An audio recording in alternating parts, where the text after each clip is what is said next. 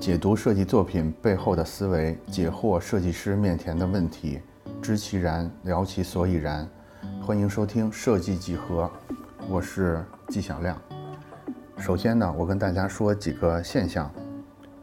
二零二零年，B 站每个月有超过四千多位虚拟主播开播。过去的十八个月，全球有超过五十一位数字偶像诞生，并且活跃在社交网络上。虚拟美妆博主柳叶熙一夜爆火，在短视频平台吸粉百万。对，这三个现象说完，我，呃，大家就知道我们今天要聊的话题是什么了。其实就是虚拟偶像，或者是叫数字人类这个话题。那根据爱奇艺二零一九年虚拟偶像观察报告的，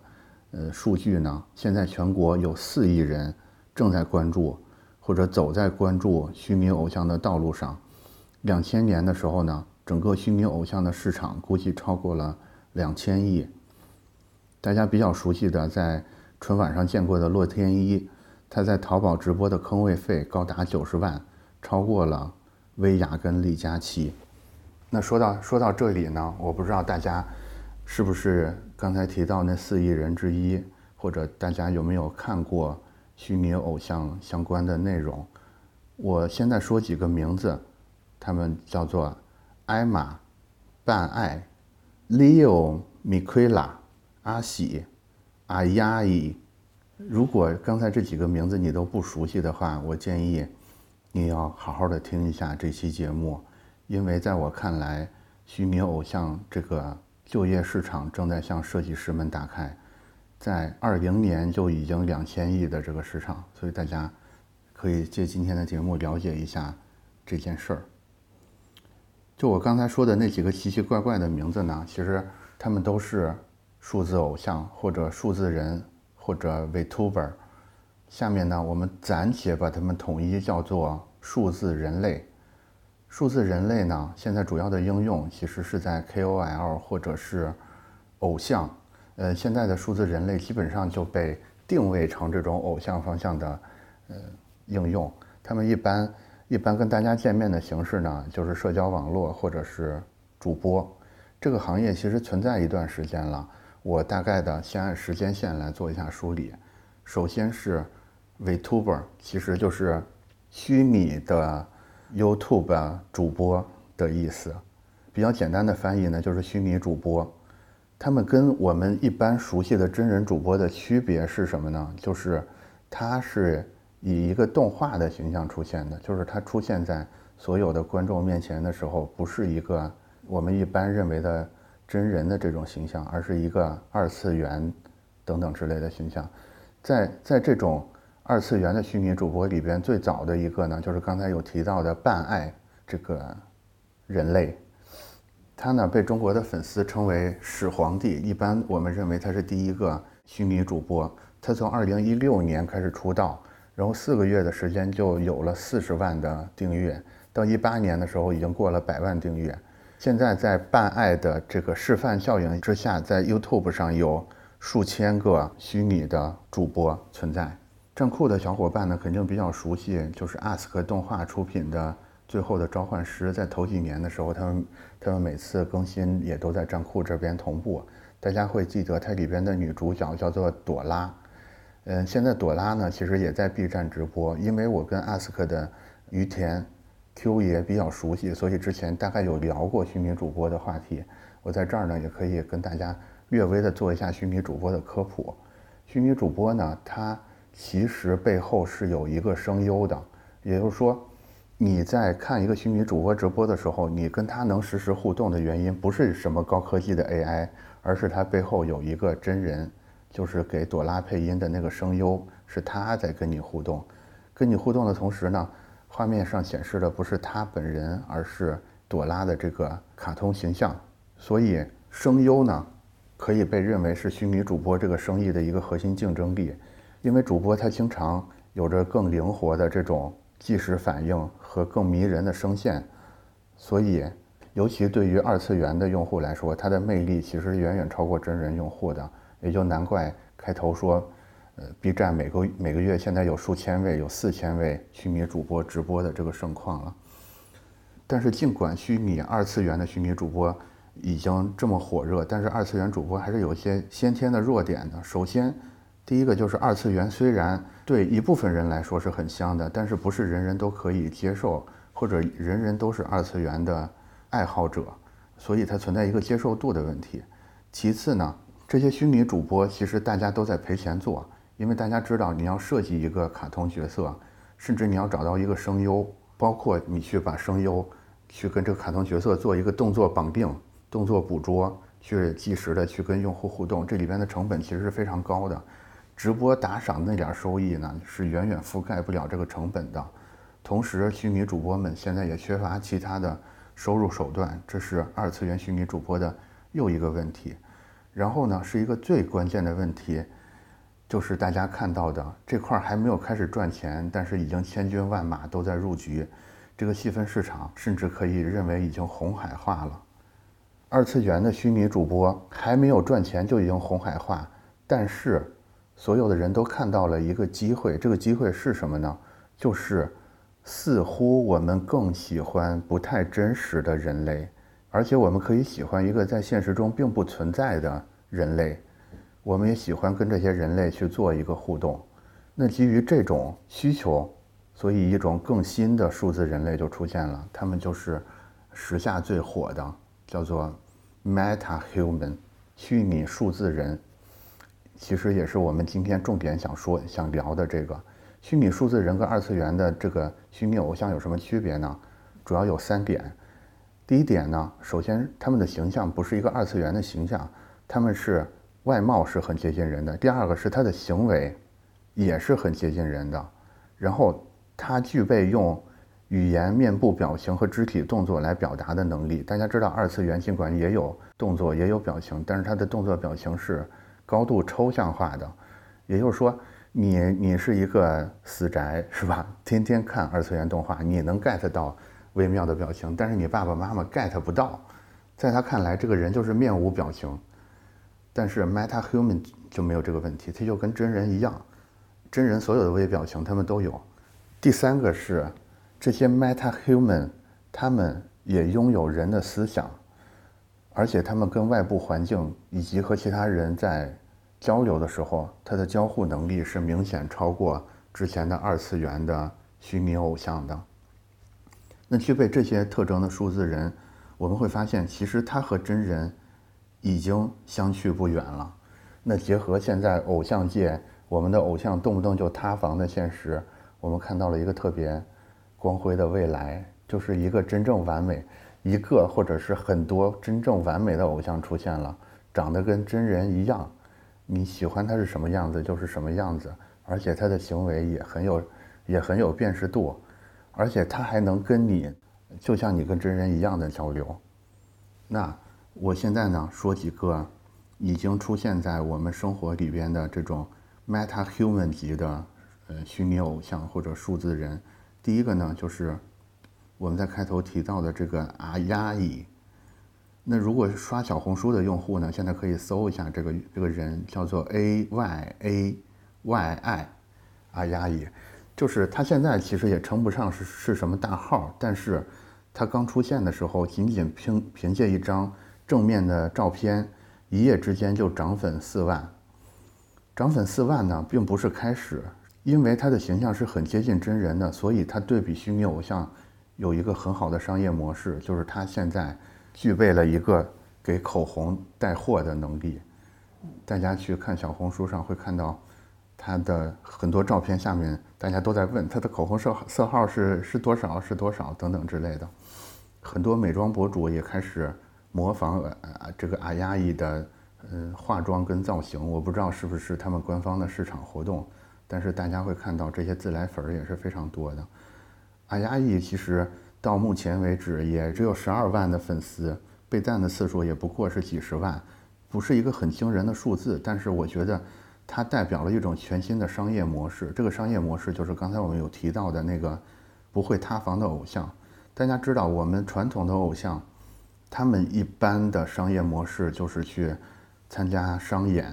或者是走秀，或者是呃，参与各各种各样的营销活动，但是因为他是真人，所以他有个问题，就是他要受他那个排期的影响，他不可能同时出现在很多地方，包括一些比较危险的场景，他也是没办法去的。但是这些数字人类就完全没有这个问题了，像阿亚伊这样的 Meta Human，他完全可以同时出现在各个大城市，同时出现在各个重要的秀场上。然后他还可以做出一个自然人完全完成不了的动作特技，甚至随着现在这种人工智能的发展，假如说未来语音识别或者是自然自然语言技术有进一步的发展，你真的可以跟你的偶像全天的做一对一的沟通，就是你你完全感觉不到这里边有什么奇怪的地方，但是这个偶像在你的体感里就是完全属于你一个人的。那阿亚伊它肯定代表了一个全新的物种，但是它还是有一个师傅的。这个师傅呢，其实才是真正厉害的，就是现在在所有的这个数字人类上，我认为是做的最好的一个。他的师傅呢，我们在开头也也有提到，就是这个 Leo Miquela。Leo Miquela 的官方名称呢叫做 Miquela Sosa，他是 Brand 公司设计的一个虚拟网红。呃，我不知道这些数字人类的名字为什么都这么怪啊。她的人物设定是一个巴西和西班牙的混血少女，十九岁，长居在洛杉矶。她的职业是一个音乐人和模特。她现在在 ins 上有三百万的粉丝。她不光有自己自己的照片，也有有很多名人在一起的合照。她还出了自己的专辑，并且被很多流行杂志采访介绍过。她呢，还是 CK、Prada 等多个品牌的。代言人也是三星在美国的五个代言人之一。大家会看到，就是这个名字奇奇怪怪，设定其实也挺边缘的。这这么一个数字人类，他基本上现在已经跟一个不敢说顶流艺人，跟一个头部艺人的呃各种数据待遇基本上是差不多了。我觉得米奎拉这个这个数字人类，它特别有意思的地方就在于它它的设计其实是很。很有自己的巧思的。你比如说，呃，在官方的设定里边，他他喜欢韩国的防弹少年团，然后他也是 LGBTQ 群体的支持者，包括你会看到他在形象设计上也是脸上有雀斑的一个一个有色人种，甚至他门牙的牙缝还比较大。你从单纯从美感或者从这个。伪光正上来说，其实这个是一个充满了缺陷的人，但是，嗯，根据网红营销平台 Creator IQ 的这个统计，米奎拉的账号粉丝互动互动率在二点五四左右，其中女性占比高达四十三，集中在十八到二十四岁，就是这个数据其实是比很多真人的数据还是还要高的。我觉得，我觉得米奎拉。他的成功之处在于，他跟他的粉丝之间建立起来一种真实的关系，就是尽管在我在在我们从业者看来，其实他的他的很多渲染的照片还是有一眼假的问题，就是你一眼就能看出来它是个 3D 渲染。但是与此同时，在他的很多粉丝的心目中却不是这样的，在他心目粉丝中，他就是一个真实存在的人，甭管是他的这个。独特的这个造型，还是有缺陷的这种外貌的特征，其实都不但没有减分，反而反而加分。同时，他他的这个人设里还有一个很重要的呃核心，就是就是他这个人物设计的核心，除了外观的这些，除了除了所谓的种族啊、爱好啊、皮肤这些设定之外，有一个很核心的点，是他这个人物人设的核心是同理心，所以。你会看到他发在 ins 上的很多内容都在表达一种对边缘人群的支持。其实这个时候就更加能收获这些边缘人群，或者是人在相对比较脆弱的时候，如果看到米奎拉这种这种表达，其实能获得非常大的感情上面的寄托。我觉得阿亚伊有很多地方是可以再参考米奎拉去做更多的尝试的，就是。美貌这一步，我觉得阿丫已经做到了，但是后面还是有很多更加丰富的、更加有血有肉的东西可以进一步参考。现在在国内比较火的数字人，除了我们刚才提到的阿丫伊，其实还有两个，一个叫做零一个叫阿喜，也是我在开头呃提到的两个人名。同时，我还注意到，像花西子在今年双十一的时候也推出了同名的数字人类，也叫也叫花西子。当然，花西子这个数字人类没有掀起太大的水花，所以我们略过不说。我们现在聊一聊刚才的零跟阿喜，我们重点围绕什么聊呢？就是设计的问题，因为我们毕竟是一个设计类的内容。零这个角色是因为参加。上线版《华彩少年》而出道的，据他的制作公司的 CEO 陈燕的透露呢，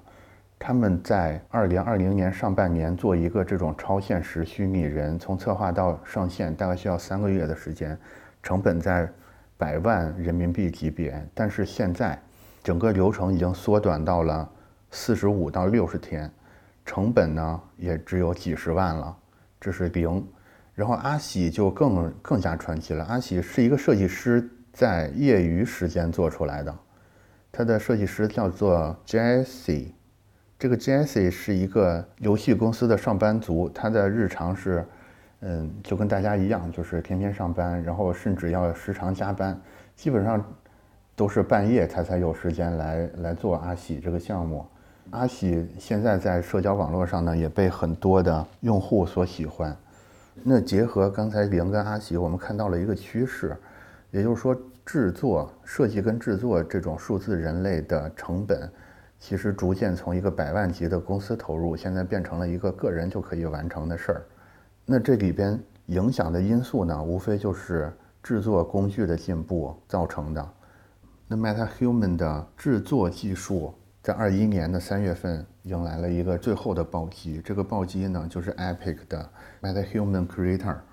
大家可以在虚幻引擎的网站上找到这个工具。这个工具呢，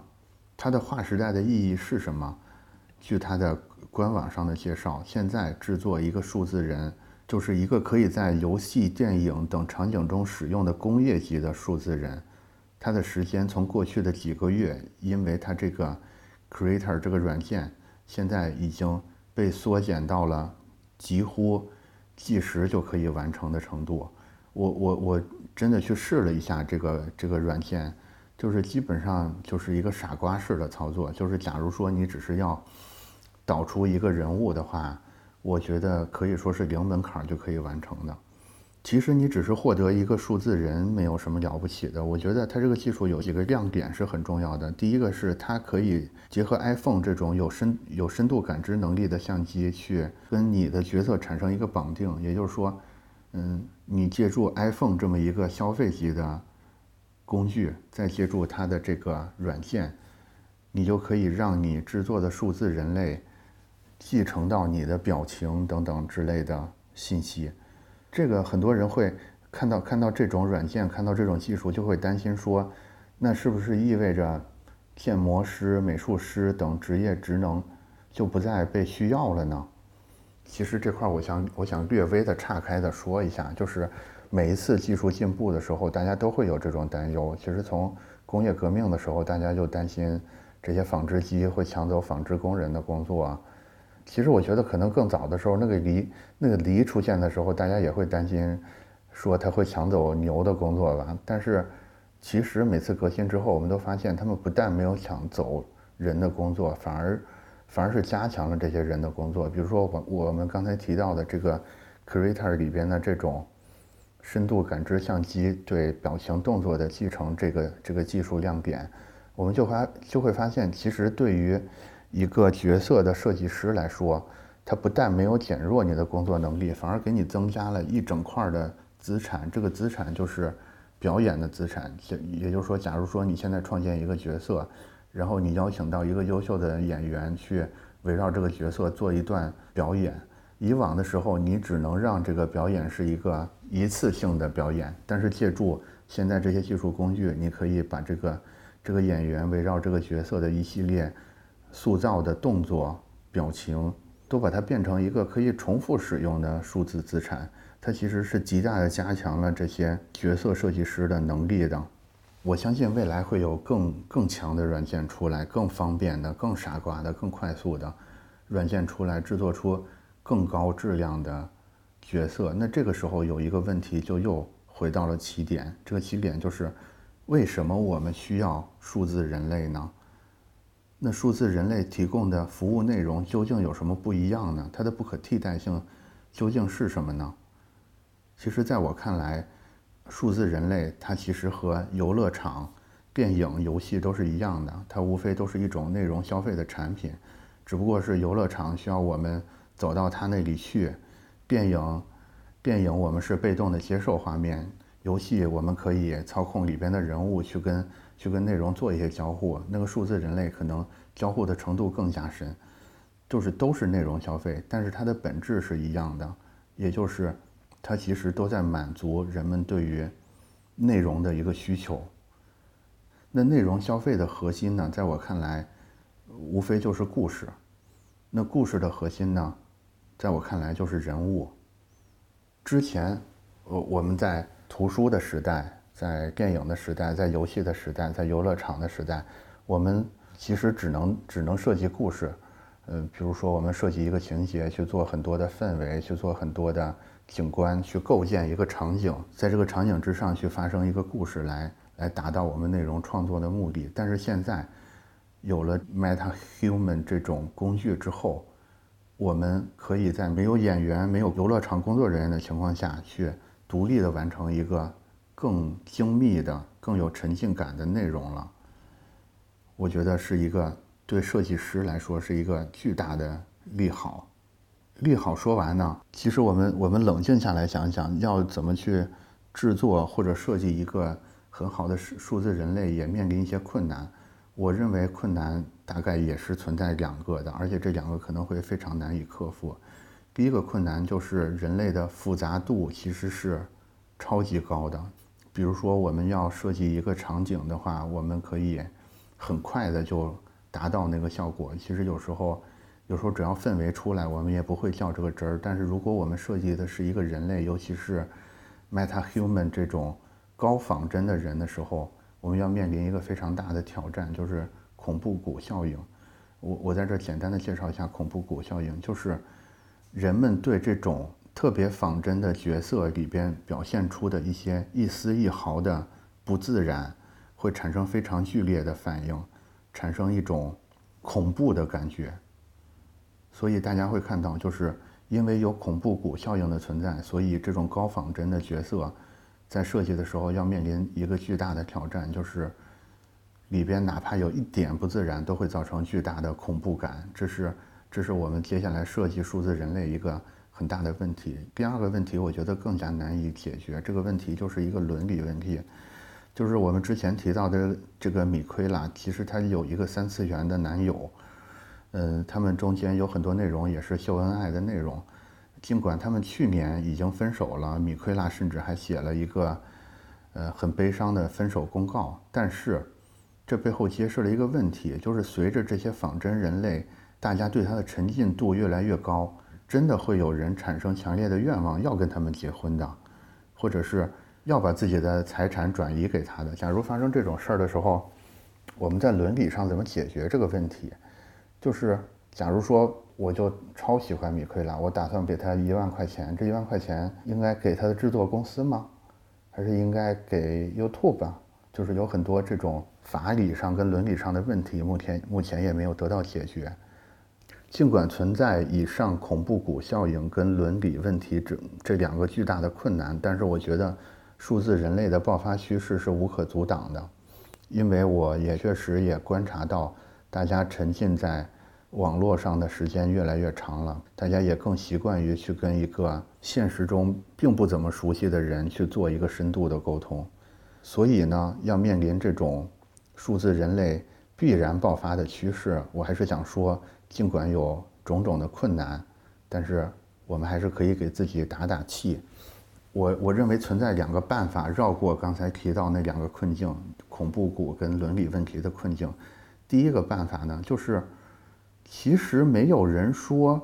数字人类一定是要高仿真的。大家大家如果是我这个岁数的话，应该玩过红白机，或者现在现在有小伙伴也在玩这种像素游戏，你会发现。只要它设计的足够好，整个情节设计的足够好，包括角色塑塑造的足够好，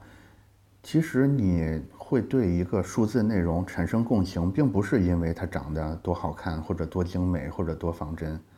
我们其实可以把这种更有特色的角色设计作为一个突破的点，这样就可以避免那个恐怖谷的效应。第二个，我觉得，不管技术怎么进步，深刻可信的。有沉浸感的、有意义感的故事，才是一切内容创作的目标。我们可以借助 MetaHuman Creator 这种高科技工具，我们也可以用手中的画笔。我相信，最终创作出高质量的内容、高质量的作品的，一定是基于我们的共情能力，基于我们的感知和价值观。人一定比机器更懂人，设计师也一定比其他人更懂创作。那在今天节目的最后呢，我跟大家分享一个我之前的一个科幻小说的概念。我之前开过一个脑洞，就是随着技术的进步，有一天有一家公司具备了一个技术能力，它给地球上的每一个人都生成了一个针对他设计的虚拟伙伴，呃，或者一群虚拟伙伴。就是他的梦中情人，他的梦中同事，他的梦中上司，他的梦中邻居。当然，我这个小说比较粗糙，概念就指导这里。但是我感觉这个未来可能已经真的不远了。设计师们可以为这种未来的可能性做一些早期的准备，比如说，你可以开始去着手设计你的那个独特的数字偶像了。好，今天就聊到这里。